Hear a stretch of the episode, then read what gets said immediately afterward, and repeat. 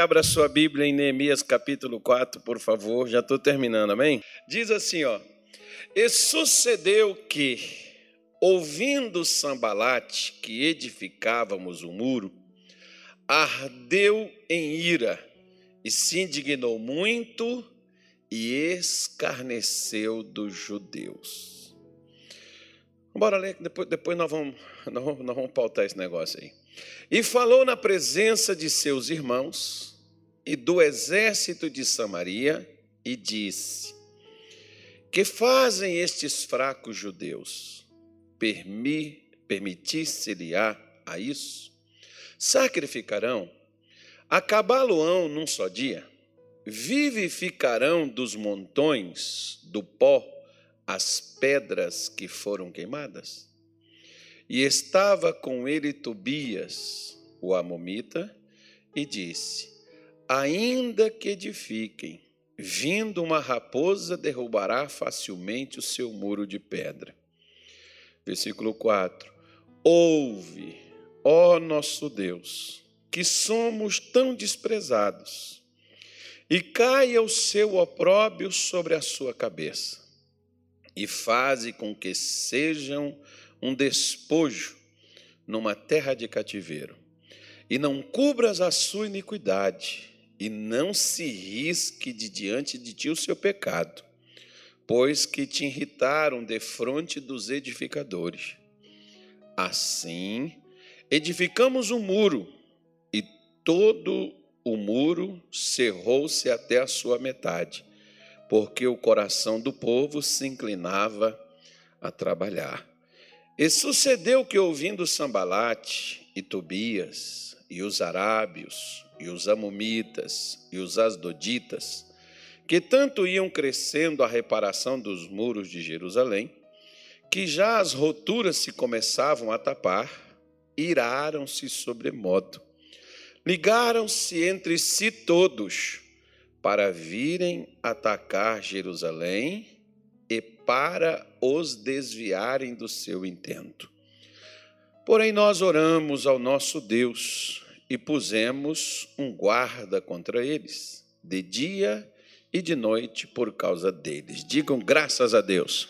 Fala assim: tem jeito para tudo. Olha, essa é a maneira de Satanás nos atacar. É claro que aqui, por exemplo, foram utilizadas pessoas. Sambalate ele era uma espécie de governador de Samaria nos tempos de Neemias.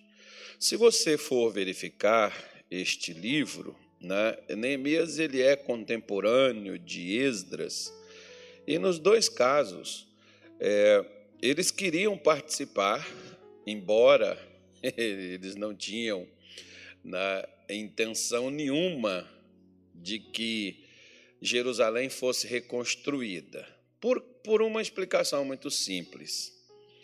Porque ela já estava arruinada fazia anos, por que não mover uma palha para levantar ela? Sabe aqueles crentes que nunca olham para você e nunca fala de Jesus para você, mas quando vê você com a Bíblia debaixo do braço quer te evangelizar? É mais ou menos assim é, é para a pessoa já, né? Pô, quando eu estava lá no quinto dos infernos, andando com Satanás, o sujeito não me dava uma direção, uma palavra, não falava comigo. Me, né? Você era um, um, endemoniado, não existe essa palavra. Né? Você, você era lá um miserável perdido. Aí a pessoa não se dirigia a você. Agora que você está com a Bíblia debaixo do braço, quer saber que igreja que você é, o que, que você faz, onde é que você vai, né? se você é crente, de que forma, de que igreja que você participa, enfim. Agora a pessoa quer você, né? ainda mais se você tiver limpinho, bonitinho, né? tudo certinho. Aí vão querer mesmo para poder levar para os seus, é, sei lá. Mas vamos analisar esse caso aqui, que é o caso bíblico, e trazer para os nossos dias, para ver a forma como nós devemos agir, para nós lidarmos com situações, porque os problemas somente se repetem em lugares diferentes com pessoas diferentes, mas os problemas são os velhos conhecidos de sempre. Se você abrir a Bíblia e você for ler aquele livro dos reis, você vai enxergar em algum momento o Brasil lá. Vai lá, leia que você vai ver. politicamente falando. Se você for ler né, o livro dos profetas, como Israel estava, como estava a nação, a crença, as fé. Você vai enxergar a igreja, você vai enxergar o governo, você vai enxergar a, a, a indústria, o comércio, você vai, vai enxergar tudo. Tá tudo, meu irmão, só repete. A coisa só se repete, é, é claro, hoje em uma forma assim mais avançada da questão tecnológica, né? Você vai ter um pouco de diferença nisso, mas os problemas são os mesmos, ou seja, os demônios só mudam é, os nomes, né, os locais, mas é a mesma coisa. E aqui, quando Neemias veio para edificar é, os muros, que Neemias edificou os muros e Esdras construiu o templo, responsável em si cada um para uma coisa. Isso mostra para nós que nós temos né, algo na, na obra de Deus, no reino de Deus, a fazermos. Nem sempre todo mundo vai fazer a mesma coisa mas existe a parte de cada um naquilo que deve ser feito. Então, é, Esdra, ou perdão, Neemias ficou encarregado da reconstrução dos muros, das portas que foram queimadas. Ele ficou e foi levantado por Deus encarregado com isso. E esse pessoal queria participar dessa, dessa reparação. Neemias, automaticamente, né? Neemias sábio, usado por Deus, ele não permitiu que eles participassem dessa restauração dos muros. Porque se as, os muros estavam lá e eles nunca se interessaram em fazer, por que, que agora que alguém estava começando, eles queriam fazer aquilo dali, participarem daquilo? Então já tinha alguma coisa errada. Né? E por não participarem, você vê que antes eles querem alinhar e quando eles não conseguiram se aliar, então agora eles se posicionaram contra, porque eles não tinham, falando de uma forma assim, né, da chamada geopolítica, não tinha, não era favorável para eles que uma cidade se erguesse na proporção do que era Jerusalém. E se eles voltassem a ser aquela cidade de outrora, é, economicamente para eles não seria muito legal. Então tem gente que ganha com a destruição dos outros né? e não quer que as pessoas destruídas se levantem, se coloquem em pé, né? porque alguém ganha dinheiro com a miséria de alguém. Então, verifica e analisa e você tira suas próprias conclusões. Pois bem, quando eles se colocam como adversários, eles se revelam aqui nesse capítulo de número 4. Né? Porque quando Neemias não permitiu que eles o ajudassem, agora eles se posicionam contra, mas eles não se posicionam com espada. Eles tinham um exército, você viu que eles tinham um exército? Eles não bloqueiam, né? eles não entraram no STF né? da época lá, eles não criaram uma lei, eles não levantaram de uma forma agressiva contra os judeus. De que forma que eles é, fizeram para fazer com que o povo parasse de fazer o que eles estavam fazendo. Primeira coisa, muitas vezes Satanás não vai te atacar frontalmente, diretamente. Às vezes ele vai te atacar internamente. Aonde é que os nossos piores adversários estão? Muitas vezes não é ao nosso redor, estão dentro de nós. Jesus disse que o que sai de dentro de nós é o que nos atrapalha. Não, o que mais vai atrapalhar a gente é o que sai da gente. Então, para sair alguma coisa, você precisa ser provocado. Se alguém quer tirar alguma coisa de você, precisa te provocar. E aqui, por exemplo, como é que eles começaram? Eles ficaram chateados, ficaram irados, ficaram revoltados, porque eles viram que a cidade, o muro começou a ganhar forma, as pessoas começaram a se juntar, começaram a se unir, começaram a trabalhar e começaram a fazer a obra. E eles não tinham interesse que aquela obra fosse feita. E o que, que primeira coisa que eles fazem? Escarneceram dos judeus.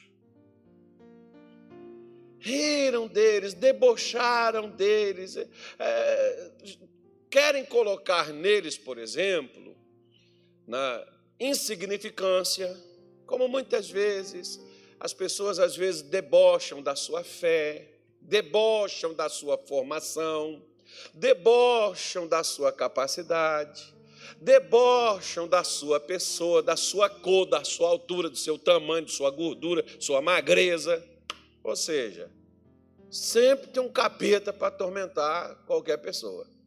Porque quando você é gordo, vão zoar a sua gordura. Quando você é magro, vão falar de sua magreza. Quando você é grande, vai falar de sua altura. Quando você é baixo, vai falar de sua pequenez.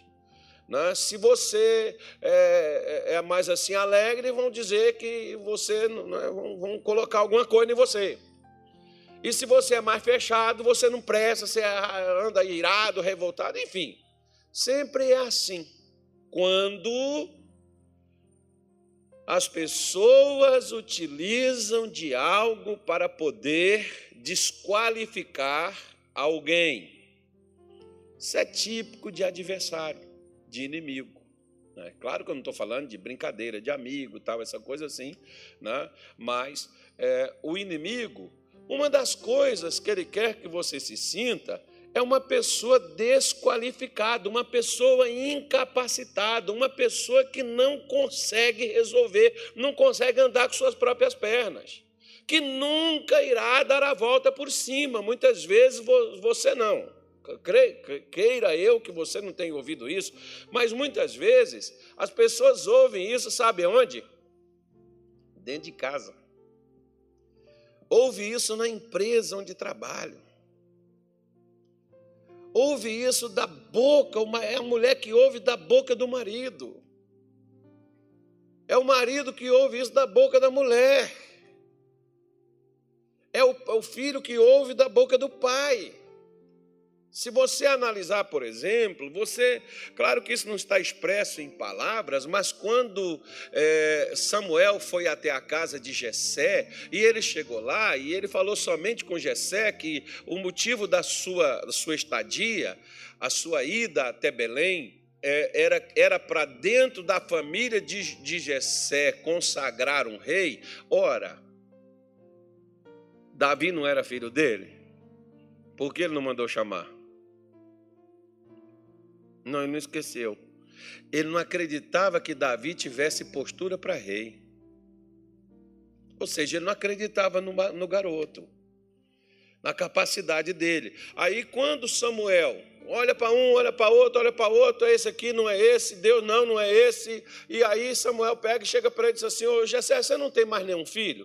Eu tenho, mas está no campo com as ovelhas. Manda chamar ele que nós não vamos sentar. Com certamente, se não esses aqui, é o menino que está lá. Nós não vamos sentar à mesa para comer, ninguém senta sem ele. Então manda chamar ele. E quando ele chega, ele olha para ele e já Deus já logo já disse: é esse mesmo, pode levantar e pode ungir. Agora, você vê, por exemplo, o próprio pai acreditava na capacidade do filho para ser rei? Não. Se ele tivesse acreditado, ele ia falar: opa, eu não sei qual é, então vão chamar todos. Ele não chamou no final? Da mesma forma, por que não chamou no início? Porque nem ele acreditava que Davi tivesse capacidade para tal. E diga assim: graças a Deus, não são as pessoas que me capacitam, mas a nossa capacidade. Procure para mim, Lucas, que eu estou procurando aqui na minha cabeça, mas eu esqueci. Mas tem um versículo do apóstolo Paulo que diz assim: a nossa capacidade vem de Deus. É Deus quem nos capacita. Né? Então, então tá, o menino está depressa. É por isso que ele é dono de ótica. É, é o Lucas que está lá, é? É por isso que é dono de ótica, está bem na vida. É, é, outra coisa, né? É, vai ser pai de novo. Já, já tá, vai ser, ele vai fazer que nem Jacó, 12 filhos. Porque. Você me é terrível. Não que sejamos capazes por nós mesmos de pensar alguma coisa, como de nós mesmos, mas a nossa capacidade. De onde que ela vem, gente? Ela vem de Deus. Então nunca diga eu não presto, eu não consigo, eu não posso. Você pode todas as coisas naquele que te fortalece. E Deus fortalece você. Só que Satanás, o seu adversário, o seu inimigo, ele quer que você se sinta incapacitado, como diz um homem chamado R.R. Soares. Ele diz assim: meu irmão, Deus já te capacitou, Deus já habilitou você para você vencer. Pois é.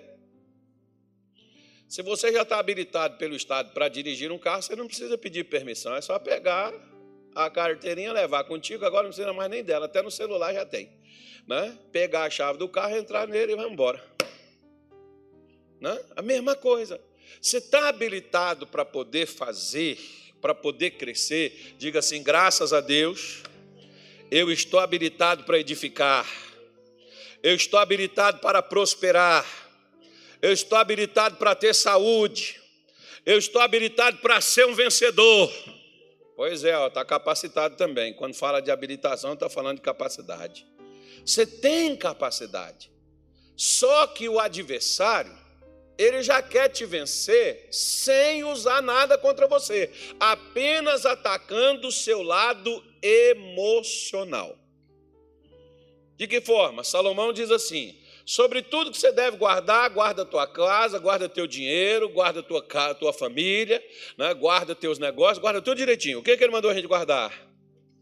Guarda o teu coração, porque ele decide o que vai ser a sua vida tudo procede de dentro de você. E Satanás, sabendo disso, que se nosso emocional tiver abalado, desconcentrado, a gente vai perder a cabeça, a motivação, a gente vai perder o entusiasmo, como se você, por exemplo, perde o entusiasmo com a vida, perde o entusiasmo com o trabalho, perde o entusiasmo com o casamento, perde o entusiasmo com os negócios. Sabe o que você vai fazer?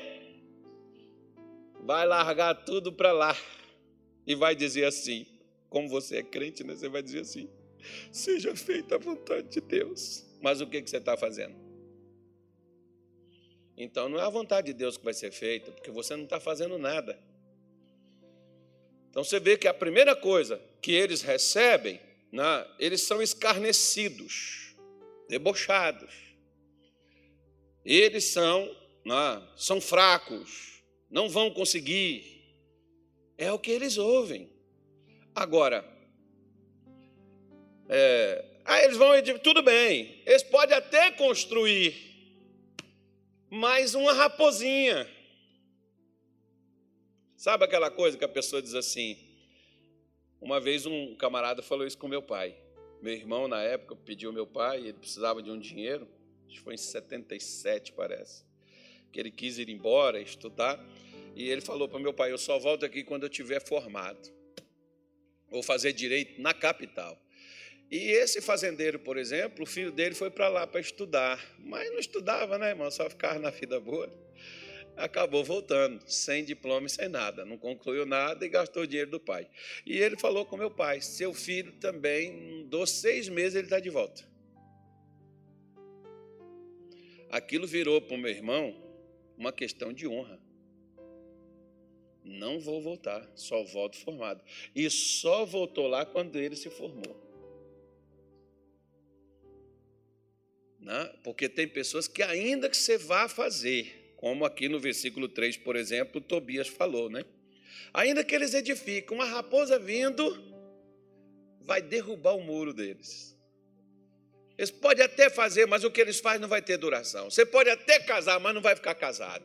Você pode até conseguir esse emprego, mas não vai. Daqui a pouco está na olho da rua. Você pode até abrir essa empresa, mas não vai ficar aberto, porque você não tem capacidade para isso.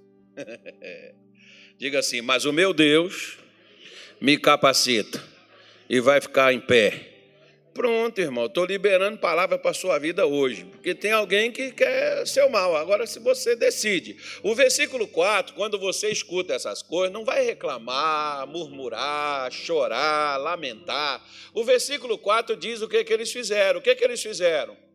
Ouve, ó nosso Deus, que somos tão desprezados. Essa primeira parte da oração eu te aconselho fazer. A segunda não, porque vira uma coisa gospel aí que não dá certo ser feito tá?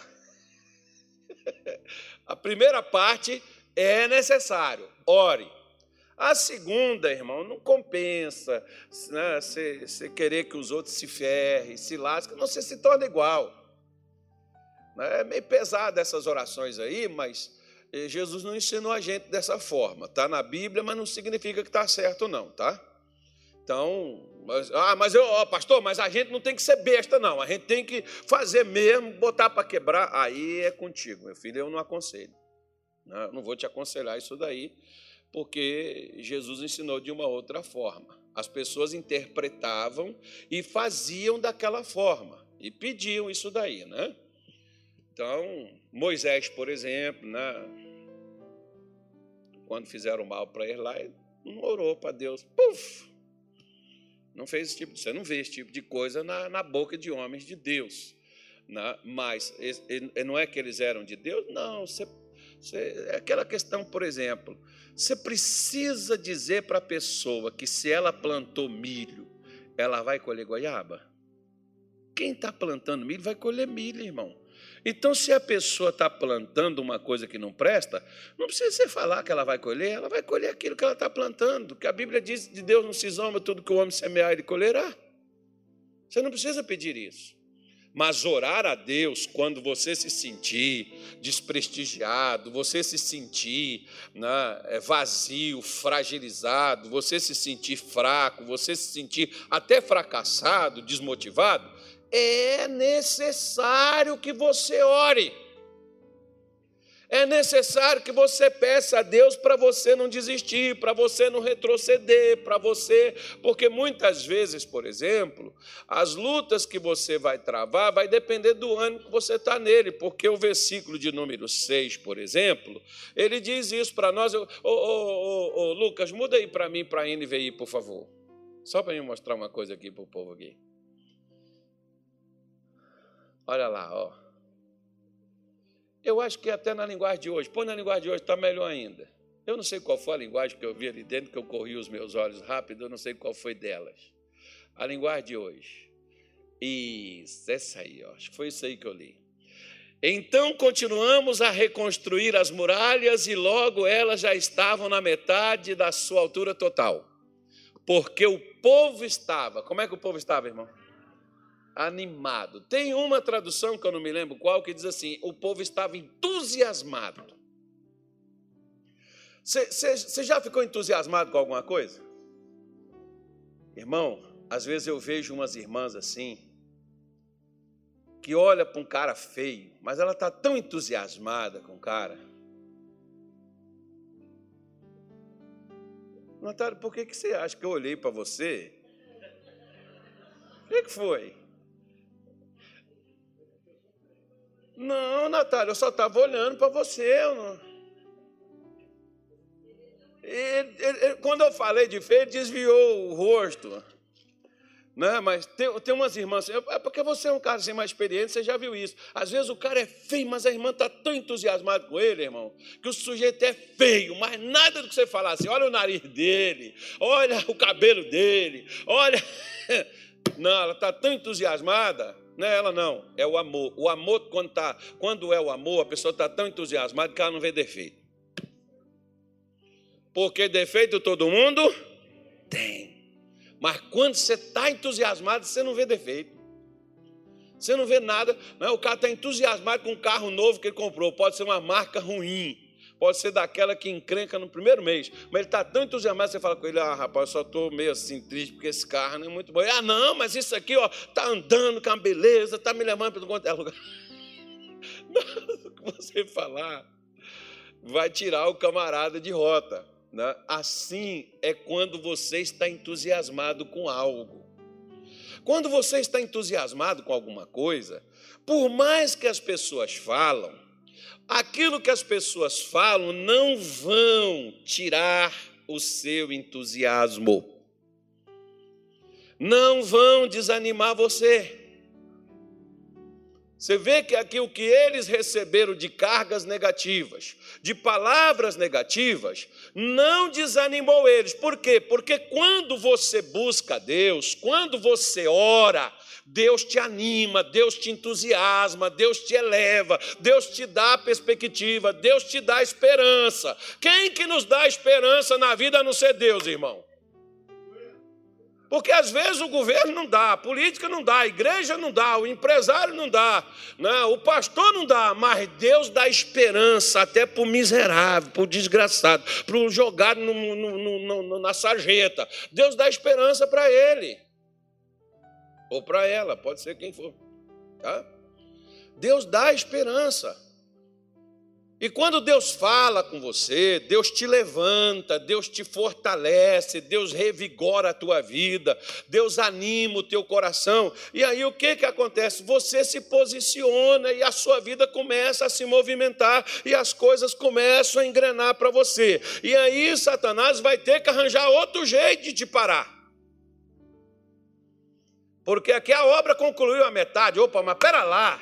Nós falamos que não ia dar, que eles não iam conseguir, que eles são fracos. Nós falamos que, que eles não prestam, que eles não, não têm jeito, que eles não iam, não têm capacidade, mas eles foram lá e colocaram o negócio e fizeram. Nós temos que fazer de outra forma. O que nós vamos fazer agora? Versículo 7 diz aí o que, que eles fizeram. No entanto, quando Sabalate, Tobias, os árabes, os amomitas, os asdoditas, que, que eles fizeram? Quanto tanto a obra ia crescendo, a reparação dos muros, o que, que eles fizeram? Iraram-se sobremodo. Versículo 8. Ficaram com raiva de novo, irmão. Deixa, deixa Satanás ficar com a raiva, você fica na paz. Versículo 8 diz: Ligaram-se entre si todos para virem atacar Jerusalém, para os desviarem do seu intento. Qual era o intento deles? Qual era a intenção que eles tinham? Concluir o muro, que já estava metade pronta. Bom, ao atacá-los, o que, que eles iam fazer? Eles iam ter que se defender. E se eles fossem iniciar uma guerra naquela hora, eles teriam como construir? Olha para cá. Diga assim: eu preciso resolver uma coisa de cada vez. Você sabe que quando você está fazendo uma coisa, aí começa outra acontecendo e você vai acudir aquela outra e não, e não acode nem ela e nem resolve a outra e tua vida fica toda enrolada? Parabéns, Satanás conseguiu te enganar.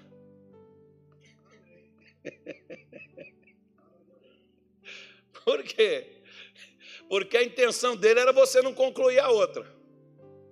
E agora, na hora que você largou a outra lá, ele já sabe que você deixa as coisas pela metade. Ele já aprendeu como fazer você parar. É só te atacar que você sai correndo para poder ir para outro nível. Você só pode passar para outro nível, irmão, quando você concluir o nível que você estava. Se você não concluiu, para que, que você vai fazer? Conclui primeiro. Não, porque eu vou, porque eu preciso, quando eu resolver eu volto. Ô oh, meu filho, daí você não volta mais. Vai vir outras coisas, vai vir outros ataques de outro lado, vai vir outros ataques de outra maneira, e você vai estar correndo para acudir. Depois você vai estar igual aqueles garçons correndo assim com aquele monte de bandeja. E de vez em quando um desequilíbrio da mão e BUM! Querendo fazer tudo de uma vez. Você já viu como é que galinha enche o papo? Embora tenha muitos grãos no chão, mas ela só pega um. Até que encha tudo. Porque o que tem de gente desistindo do que começou e parando o que começou no meio, ou até no início mesmo. E deixando tudo, parece obra de prefeitura, né? Obra de Estado, de governo federal. Vai lá, faz um pedaço, depois não termina. Vai lá, outro vem, põe um tijolo, depois não faz mais nada. O outro vem, agora nós vamos inaugurar, vamos fazer e não faz e fica tudo parado, julgado lá o elefante branco. É assim que às vezes muitas pessoas estão. Agora preste atenção numa coisa. Quando eles juntaram todos para vir com Israel, o que, que eles queriam transmitir para os judeus? O que, que eles queriam que os judeus tivessem? Nossa, enquanto era só o Sambalate, o Tobias e o, e o cara lá, estava de boa. Mas agora juntou os árabes, juntou os amomitas, juntou os asdoditas, juntou os moabitas. Agora o negócio ganhou uma proporção que agora nós estamos ferrados. Pastor, o que tem se levantado contra mim ah, tem hora que eu não sei mais nem o que fazer, eu não sei mais nem o que, para onde ir, porque quando não é uma coisa é outra, quando não é outra é outra, e agora começou isso, começou aquilo, veio isso, veio aquilo outro, eu estou sem saber nem por onde começo, e eu sempre falo assim: começa pelo começo. Por quê? Porque a primeira coisa que você tem que começar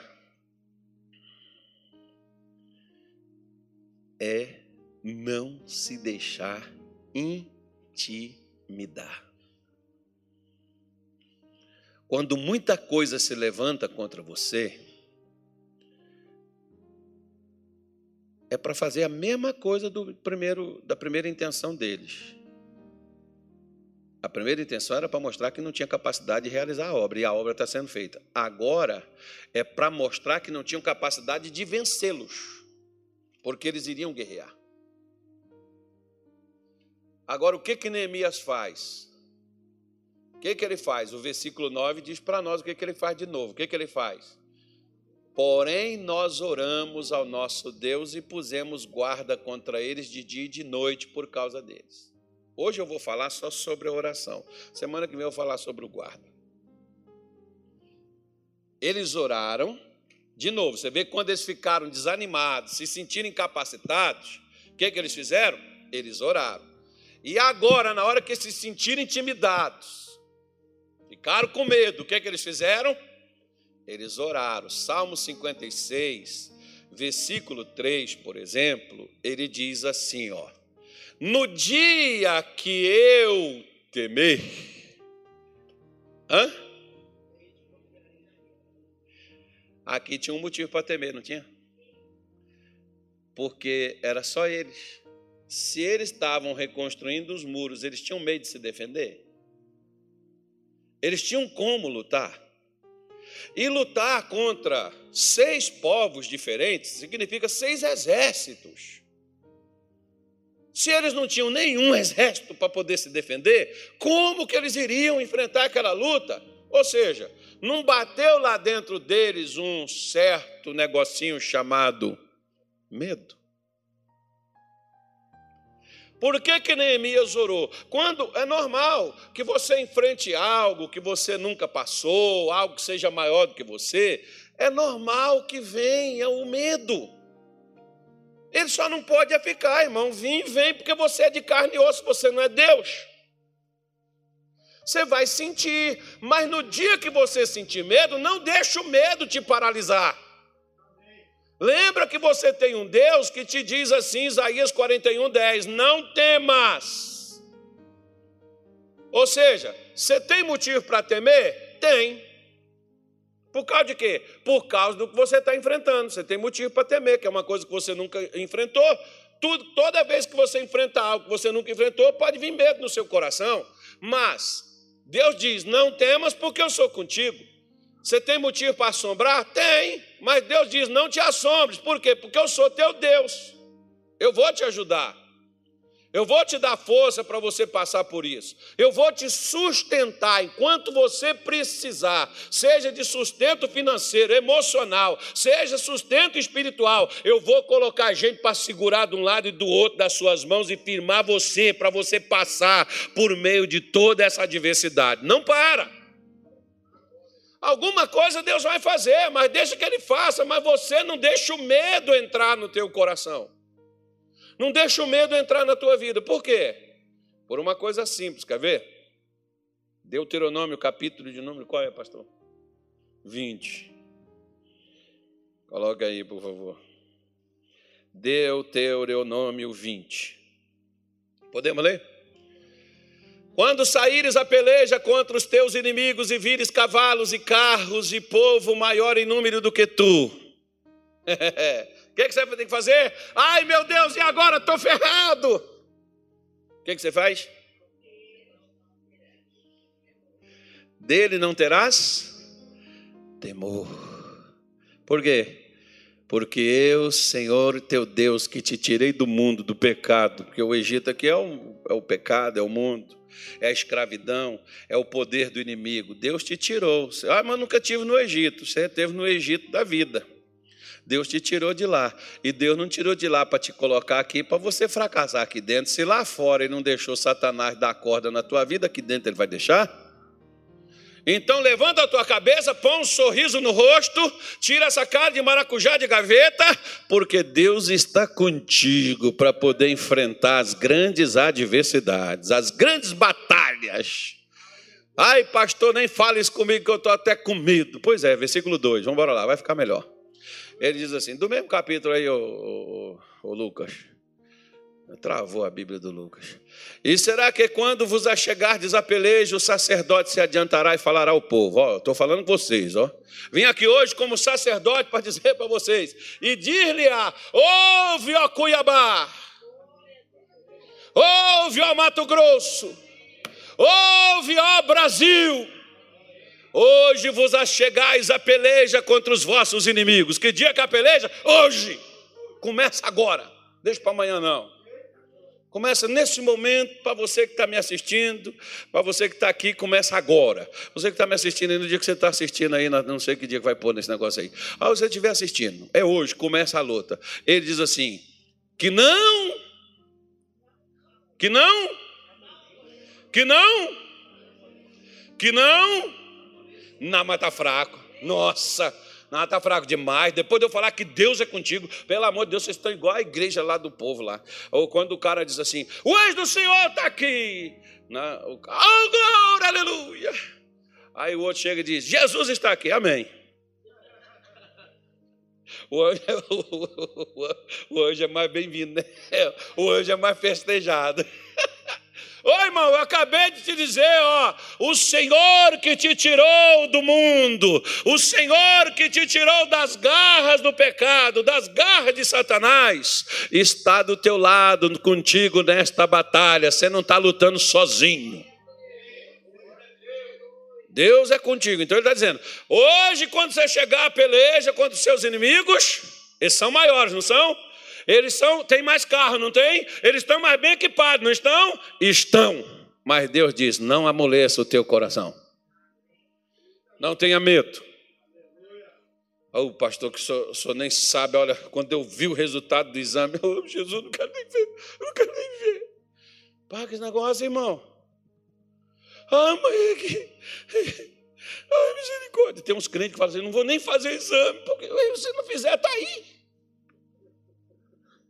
E o pior é que tem uns que quando faz. Engraçado que o negócio está lá dentro, a pessoa não sente nada, mas quando ela fica sabendo, ela começa a sentir. Tanto que você vê aonde é que começa a batalha. Está é, tá dentro da minha cabeça, dentro da sua, meu irmão. Então, por isso ele diz: Não temais, nem tremais, nem vos aterrorizeis diante deles. Por que, que eu não posso? Por que, que Deus me proíbe de ficar aterrorizado? Por que, que Deus diz: Não tenha medo? Não, não fique diante deles apavorado. Não se apavore, não. Calma, não criemos pânico. Por que, que Deus me proíbe de fazer isso? Versículo 4, coloca aí o Lucas. Pois o Senhor vosso Deus é o que vai convosco a pelejar contra os vossos inimigos para salvar-vos.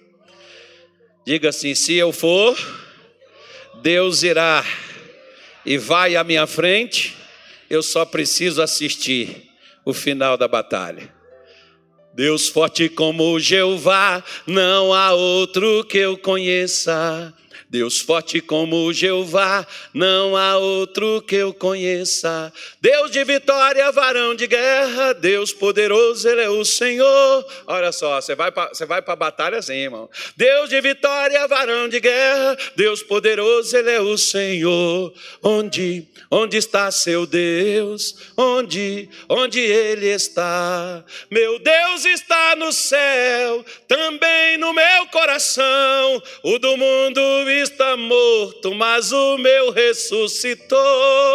Meu Deus está no céu, também no meu coração. O do mundo está morto, mas o meu ressuscitou. Aí, ó. Diga assim, Satanás, se você não conseguiu até agora, depois dessa palavra você não vai conseguir mesmo. Você viu que eu vim para liberar a bênção de Deus para a sua vida hoje, irmão. Seus inimigos vão cair tudo por terra, porque Deus estará pelejando por ti. Mas você tem que estar junto. Vai arregar, não. Vai. Vai.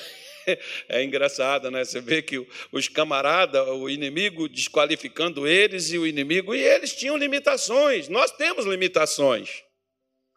Mas com Deus, as nossas limitações caem por terra porque Deus pode todas as coisas. Lembre-se disso.